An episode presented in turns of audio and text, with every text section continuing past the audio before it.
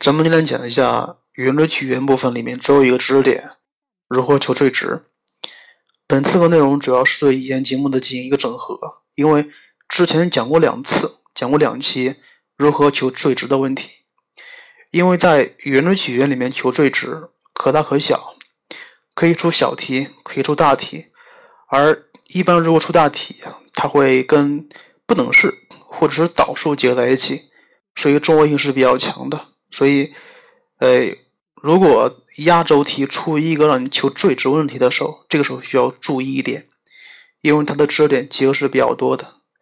咱们今天主要是讲两类啊，第一类是如何处理小题，第二类是如何处理大题。咱们今天主要是把求最值问题的常见方法给大家说一下。来看一下第一类，就是用几何法求最值。像这个，咱们之前讲过一期，就是。动点中的最值问题那一期里面主要是讲的这种方法，其实非常简单。如果在圆锥曲线的小题里面，它让人求距离的最小值，不管是加还是减或乘或除，凡是涉及距离的问题，里面如果出现一个动点或者是不固定的点，那么就要看一看能不能确定出这个动点的位置在哪里。咱们用特殊性来做这个题目。呃，关于像第一类的方法，主要是三角形。三角形，咱们之前说过了啊。三角形是一个非常重要的不等式的一一个方法，因为什么呀？因为三角形两边之和大于第三边，两边之差小于第三边，也就是说，两边之和它是可以取最小值的，而相反，两边之差可以取最大值。但这需要说一下。在一个三角形里面，最小值和最大值都是取不到的。那什么时候可以取到呀？就是说，这三个点在一条直线上，就是不可以构成三角形的时候，这个时候反而是可以取得最值问题的。所以第一类，咱们用几何法求最值，主要是用到了三角形是否构成，然后用这个不等式来解的。咱们只看两个题目就可以了，因为之前讲过了。来看第一题呀。已知椭圆二十五分之 x 方加十六分之 y 方等于一，内有两个点，一个是 A，一个 B，坐标全知道了。其中 B 点是三零，咱们知道 B 点是它的右交点，P 是椭圆上的一个点，在哪不知道。它让你求 PA 加 PB 的最大值，PA 加 PB 的最大值。来看一下这个题目，这个 A 点在椭圆内，而这个 B 点恰好是它的右右交点。P 点不知道位置，它让你求 PA 加 PB 的最大值。那么这个题目咱们就应该想到了，咱们之前讲到过一个动点和一个焦点的连线，咱们很容易想到这个动点和另外一个焦点的连线，它们构成一个焦点三角形，是不是？所以咱们先找一个另外的焦点，也就是主焦点，咱们设为点 F 的话，那么咱们知道根据定义，PB 加 PF 等于 2A，也就是说。等于十，这个时候咱们把 PB 用 2a 减 PF 换下来，那就是 PB 等于 2a 减 PF。那么它让求的这个 PA 加 PB，其实就能换成了 2a 加上 PA 减 PF。这个时候你看一下，它是相减的形式，相减它就有最大值，是不是？呃，2a 等于十，咱们先不说它，咱们让求一下 PA 减 PF 的最大值。看一下，因为点 P 是一个动点，那么 PAB 可能构成一个三角形，是不是？如果它可以构成一个三角形的话，那么 PA 减 PF 应该是小于 AF 的，是不是？而是小于，可没有等号哦。那么这个时候需要问了，那什么时候可以取得等号呢？那就是说，PFA 点在一条直线上的时候，它们无法构成三角形，这个时候它就是 PA 减 PF 是小于。等于 AF，那么这个时候点 P 在在哪儿？点 P 在 AF 的反向延长线上，这个是这个点就是点 P。那么这个时候咱们确定点 P 的位置，那么 PA 减 PF 的最大值就是 AF。那么这个题它让求 PA 加 PB 的最大值，其实就是 2A 加上 AF。那么这个题目非常特殊，非常典型，我希望你重点的看一下。像这种题目，让你求距离的和或差或乘，一般来说会用到这个三角形是否成立那这个不等关系来解的。相同的，咱们看一下第二题，已知 f 是双曲线四分之 x 方加十二分之 y 方等于一的左交点，点 A 是一次这个点，点 P 是双曲线右之上的一个动点，又是动点啊。它让你求 P_F 加 P_A 的最小值，这个时候是让你求最最小值的。咱们知道点 F 是它的左交点，这个点是知是已知的。点 A 点是一四点，P 点是在右之上的一个动点。那么 P_F 加 P_A 怎么求？同理呀，呃，假设一个动点和一个交点连线，那么咱们很很很显然的要想到了。这个动点和另外一个交点连线，然后用定义来解一下。因为在它的右之上，所以 P_F 减，假设咱们是它的右交点为 F 一的话，那么 P_F 减 P_F 一等于二 A，是不是？那么这个时候的 P_F 就等于二 A 加上 P_F 一，二 A 加 P_F 一，是不是？而这个时候 P_F 加 P_A 的最小值，其实它就是。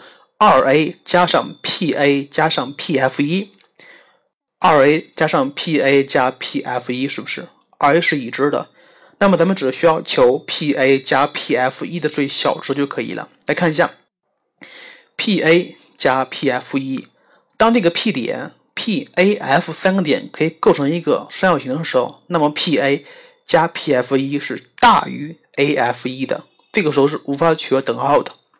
那么什么时候可以取等号呀？也就是说，P A F 一三点共线的时候，这个时候点 P 应该是在 A F 与它的右支的交点处，这个时候无法构，这个时候它无法构成一个三角形，而这个时候恰恰是可以取得最小值的。也就是说，呃，P F 加 P A 的最小值其实就等于二 A 加上 A F 一，二 A 加上 A F 一。来看一下。第一和第二题其实是一样的，它们的问法也都是一样的，让你求两个距离的和的最大值。凡是做这种题目，就是一个动点，让你求距离的和或差的最大值和最小值的时候，一般需要考虑一下这个点，这个动点在哪个位置时，它是无法构成一个三角形的时候，这个时候就可以取得最大值或最小值。另外需要注意一点，就是。一个动点和一个交点连线，那么咱们需要想到这个动点和另外一个交点连线，这个是常识性问题，需要需要想一下。另外一下第三和第四题，咱们之前讲过，你自己做就可以了。咱们说一下第五题啊，来看一下，椭圆十六分之 x 方加十五分之 y 方等于一，F 一 F 二分别是左右交点。点 P 是一个动点，它让你求 Pf 一乘以 Pf 二的最大值和最小值。像这个题目非常好玩，咱们今天需要说一下，它让你求两个线段乘积的最值问题。那么你想到什么东西？Pf 一和 Pf 二正好构成一个交点三角形，是不是？想到这儿，想到哪儿啊？想到定义了，是不是？定义了，Pf 一加 Pf 等于二 a 是一个定值。P_F 一加 P_F 二是一个定值，它让你求 P_F 一乘以 P_F 二的最大值和最小值。想到什么了？想到均值不等式是不是？和为定值，那么既有最大值，也就是说 P_F 一乘以 P_F 二是小于等于二分之 P_F 一加 P_F 二的平方的。而这个时候取等的条件是点 P 在短轴上，也就是说。这个时候，P_F 一和 P_F 二是相等的位置才可以。那么，那么如果求最小值呢？咱们刚刚是求的是是最大值，这个时候最小值反而是没有思路需要想了。但是我刚刚说过了，P_F 一和 P_F 二构成一个交点三角形，也就是说，P_F 一加 P_F 二等于二 a 是已知的。那么这个时候，P_F 一就可以写成二 a 减 P_F 二，所以。这个式子 P_F 一乘以 P_F 二，它就可以写成二 a 减 P_F 二乘以 P_F 二。那么你看一下，它其实是一个关于 P_F 二的一元二次函数。一元二次函数，如果咱们设 P_F 二是一个未知数的话，那么它是一个开口朝下的一元二次函数。那么这个时候需要注意一点了，那么 P_F 二的取值是什么？P_F 二的取值是什么？这个咱们之前说说过了啊，P_F 二就是说，呃，椭圆上的一个动点到焦点的距离的取值是大于等于 a 减 c 小于等于 a 加 c 的。这个咱们之前说过，怎么解的？第二定义，第二定义。所以像这个题目，不管是求最值问题、最大值和最小值，咱们都可以转化成为一关于 P_F 二的一元二次函数。当然，这个只是这个题需要注意一点，P_F 二的取值范围。好了，咱们今天说的第一个方法就是小题里面它能求最值问题、求距离的最值问题，咱们需要想到三角形，需要想到三角形。来看一下第二种，就是用切线来求距离的最大值和最小值问题。像一般来说是需要求最小值的、最小值的。来看一下第六题。求抛物线 y 等于负 x 方上的点到直线 4x 加 3y 减8的距离的最小值，距离的最小值。像这个题目，咱们之前说过了，你需要画一个图，它是一个开开口朝下一个抛物线，而这个直线是 4x 加 3y 减8等于0。咱们可以画个图，可以知道啊，这个抛物线与直线是相离的，相离的。那么，咱们假设抛物线有一个动点 P，呃，这个 P 点到这个直线的最小距离是多少？咱们要求最小距离，那么咱们需要确定这个点 P 在哪个位置时，它才是最小距离。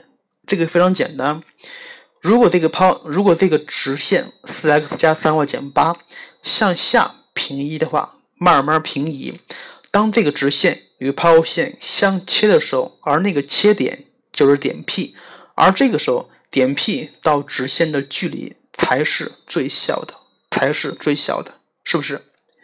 那么你看一下，第二个方法就是用切线法来求距离最小值，其实就是求切点在哪儿，求切点位置就可以了，是不是？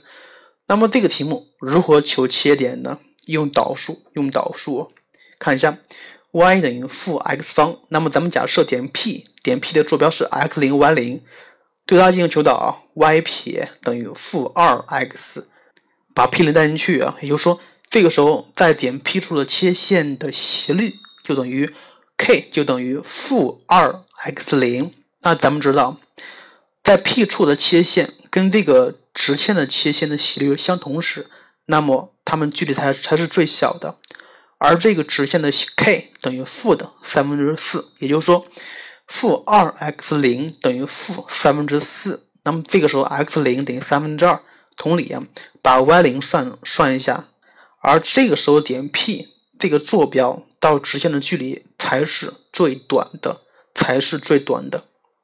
所以你看一下，第二种方法用切线法来求距离的最小值问题，一般来说是求一个什么呀？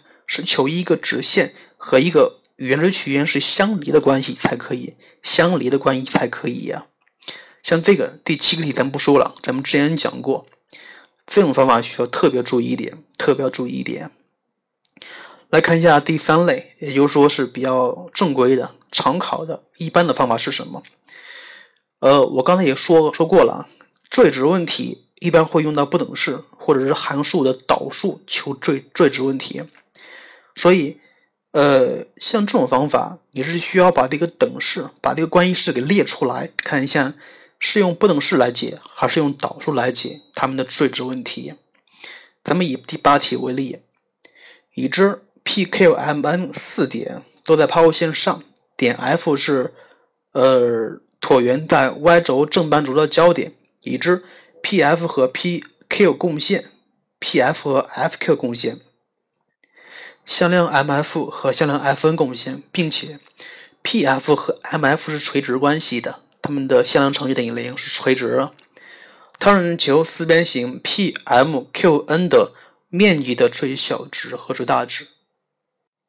咱们看那个图，它是一个四边形，两条对角线是互相垂直的。那么这个四边形的面积如何求？也就是说，是两条对角线乘积的一半，这就是求面积的公式。那么这个题目咱们需要把 MN 和 OP 算出来就可以了。MN 和 OP 分别是这个椭圆的弦长，那么咱们不可否认会用到了弦长公式，是不是？既然是弦长公式了，那么咱们就需要设直线的方程。那么在设方程之前，你需要考虑一个问题，也就是说，呃，PQ 和 MN 它们的 K 存在吗？这两个直线的 K 肯定是有一个存在的，可能有一个可能不存在，是不是？像这种情况，咱们千万不要不要落了啊！千万千万不要落了。所以这个时候，咱们需要对这个情况进行讨论，就是对直线的 K 不存在的时候进行讨论一些。既然说两个直线的 K 有一个是必然存在的话，那么就不可否认，千万不要把那个不存在给落了。所以这个时候，咱们假设一个是存在的，而另外一个存在不存在，咱们不知道，所以要分情况进行讨论一下。来看一下方法一，代数法。呃，因为 PQ 和 MN 有一条是存在的，那么咱们设 PQ 存在，并且它的 K 为 K 的话，而且他还知道它是过 F 点，所以 PQ 的方程就知道了，是不是？然后方程，呃，与椭圆联立方联立方程组五大定理弦长公式就可以把 PQ 的值算出来，是不是？那么接下来咱们需要讨论了，咱们设 PQ 的斜率是存在的。那么，当 M_n 的斜率存在的时候是什么情况？不存在的时候是什么情况？咱们需要都要考虑一下。咱们先看第一种，就是说当 M_n 的 k 是存在的时候，那么它的 k 就是负的 k 的 k 分之一。呃，方法是一样的，然后写直线的方程，然后联立，然后求它们的弦长就可以了，是不是？然后接下来求它的求它们的面积。面积 S 等于二分之一 PQ 乘以 MN，然后把所有值全都带进去啊。它是一个关于 K 的一个式子，这这个式子稍微复杂一些，所以咱们需要对这个式子进行求最值。求最值，那么这个时候求最值的方法是两种。第一种，你看是不是可以用不等式啊？第二种，你看是不是可以用导数来解？一般来说，分数形式咱们用不等式来解，用不等式来解。像这个题目怎么解的，你自己看，不说了啊。但是咱们不能忘了第二种，也就是说，当这个 k 为零的时候，当 k 为零的时候，那么这个时候的 M_n 是椭圆的长轴，那么这个时候的 M 的值是二倍的根二，PQ 等于根二，而这个时候它的面积可以直接算出来，就就是二呀。所以咱们综合一和二，所以可以得出来。面积的最大值为二，最小值是九分之十六，九分之十六啊。所以这个题目运用代数法，它们的步骤比较多，而且很容易忘了讨论情况。所以代数法是咱们需要掌握的一种方法，但是需要特别注意一下。咱们看第二种方法，参数法。参数法，像咱们高中数学求最值啊。有一个比较常用的方法，就是三角函数求最值。三角函数求最值，用这个方法求最值是非常简单的。为什么呀？因为它不需要考虑 k 存在不存在，因为它的角度是零到二分之派都可以的，是不是？来看一下方法二：参数法。参数法如何用三角函数来求它们的最值？这个时候是不需要讨论的。像这个，咱们之咱们之前说过了，就是如何写出一条直线的参数方程来。咱们之前讲到过，因为咱们知道 PQ 这个直线它过一点，咱们是知道的，过零一的一个点，所以咱们就能直接把 PQ 的参数方程写出来。那么它就是 x 等于 t 倍的 cos 阿尔法，y 等于一加上 t 倍的 sin 阿尔法，是不是？而且咱们还之前讲过了啊，如何用参数方程求距离。咱们也之前也说过了，然后它跟椭圆联联立方程组用五大定理就可以直接把它的距离给求出来，距离 PQ 等于 t 一减 t 二的绝对值。这个时候把全部带进去，它是一个关于阿尔法的一个函数，阿尔法的函数 PQ 等于一加上 cosine 阿尔法方分之二倍的根二。那么同理啊，咱们知道 PQ 和 MN 是垂直的。那么这个时候，咱们只需要把里面的阿尔法换成了什么？阿尔法加二分之派就可以了。所以咱们可以把 M_n 的值算一下，M_n 等于一加上 sin 阿尔法方分之二倍的根二。这这这个地方千万注意一下，他说了 PQ 和 M_n 是垂直的，所以这个时候你无不用再重新算一遍了，不用再重新算一遍了，用角度就可以了。所以这个时候咱们求面积，S 等于二分之一 PQ 乘以 Mn 全带进去，它是一个关于阿尔法的一个函数，是一个分数形式。因为咱们知道这个里面的 sin 阿尔法方是大于等于零，小于等于一的，所以带进去是比较好算一些的。而且用这个方法不需要讨论，因为三角函数求垂直是是非常容易的，是非常简单一点的。所以在求面积的时候，在圆锥曲线里面求面积的时候，咱们第一要想到能不能用参数法，用参数法。这个时候你需要把咱们之前讲过的如何用直线的参数方程求距离的方法。重新听一下，而且还需要注意一下，什么时候可以直接求距离，什么时候不可以直接求距离，什么时候它是标准形式，什么时候不是标准形式，这个需要重点注意一下。所以方法二是咱们在高考里面做大题的时候主要的方法，因为用角度来求面积的最值问题是非常简单，而且是不需要讨论的。来看一下第四个知识点，就是咱们推荐。用一种新的公式来求面积，这个咱们之前也说过了，在那个圆锥曲线里面求面积的最值问题是比较常考的，所以这个时候咱们需要加一个公式，就是用向量用点的向量来求三角形的面积。像这个咱们之前说过了啊，假设一个三角形 ABC，咱们知道向量 AB 等于 x 一 y 一，向量 AC 等于 x 二 y 二。那么，这个三角形 SABC ABC 的面积就等于二分之一 x 一乘以 y 二减去 x 二乘以 y 一的整体的绝对值。重新说一遍，在三角形 ABC 里面，向量 AB 等于 x 一 y 一，向量 AC 等于 x 二 y 二。那么，三角形 ABC 的面积就可以直接写成二分之一乘以 x 一 y 二减去 x 二 y 一的绝对值。呃，用这个公式需要注意点，就是说这个向量 AB 和 AC 必须从同一个点出发的。你也可以写成 BA 乘以 BC，也可以写成 CA 乘以 CB，就是确保从一个点出发的。关于这个公式如何证明，我之前也讲到了，它的证明过程非常简单，无非是用向量来表示距离，也而且是用向量求它们的夹角，然后用这个公式。f 等于二分之一 ab sin c，这个公式就可以证出来，非常简单。呃，关于如何证，你可以在底下证一下，但是你必须把这个公式给记下来，因为这个公式来求面积是非常简单的，是非常简单的。接下来，咱们咱们看这个题目第九题，已知点 A 是一二分之一的一个点，椭圆的方程是它，过原点 O 做直线交椭圆与 B、C 两点。但求三角形的面积的最大值。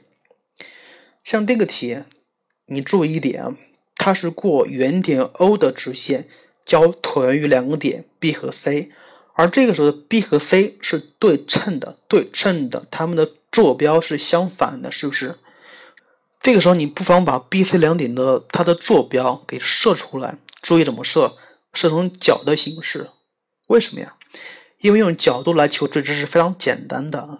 所以，呃，关于如何设，它其实是设计里面一个咱们之前学过一个东西，叫参数法。参数法，呃，所以这个题如果咱们设点 B 的话，B 是二倍的 cosine 西塔，sin 西塔的话，因为 C 是和 B 对称的，那么点 C 的坐标就是负二倍的 cosine 西塔，负 sin 西塔，是不是？因为点 A 是知道的，所以。咱们可以把 AB 向量 AB 和向量 AC 同时写出来，然后套那个公式，把它把它们全部带进去，一整理，你会发现呢，这个时候它们的未知数只有一个的一个东西，就是只有一个角度阿尔法。说完之后，S 等于二分之一二倍的根下二乘以 sin 西塔减四分之派，因为咱们知道，呃，这个时候最大值非常简单，也就是说。当 sin 括弧西塔减四分之派等于一的时候，它可以取得最大值，而这个时候最大值是根下二，根下二。所以你看一下，用这个公式来求面积，呃，是更加简单一些的。如果你用常规法则算，会稍微复杂一些，所以咱们今天的讲的最值问题，你需要重点注意两个，一个是如何用直线的参数方程来求面积的最大值和最小值，第二就是我刚刚说的这个求面积的一个新的公式，就是知道向量，知道角度，如何求 x 的最大值或者是最小值。所以今天的重点主要是这四个知识点。今天咱们主要讲的四个求最值的知识点，咱们重新说一遍。第一就是几何法求距离的最小值或最大值，它用的是什么呀？用的是找这个动点的位置，动点的特殊位置，看一看用三角形的这个不等式如何能解出来。这是第一个。第二就是用切线法来求距离的最小值。像这个，这个也需要说，也需要重点记一下。第三个就是一般的方法，一般的方方法了，就是用代数法或参数法来解。这个时候需要注意一下，就是如何用直线的参数方程来求面积的最大值和最小值，因为它们可以直接转化成角度，而角度是不需要讨论 k 存在不存在的。接下来第四个就是这个新的。求面积公式，新的求面积公式，这个公式的面，这个公式重新说一下，S 等于二分之一 x 一 y 二减 x 二 y 一的绝对值。先用这个求面积的最值问题是非常简单的，但是前提是你知道这个点的坐标如何设。好了，咱们今天主要是讲这些知识点，还有就是关于最值问题是高考题里面一个难题。所以需要你重点多练，重点多练，而且是要重点考虑一下每个知识点之间的相互关联性。在学这块知识点的时候，你需要把导数和不等式的知识点再重新看一下。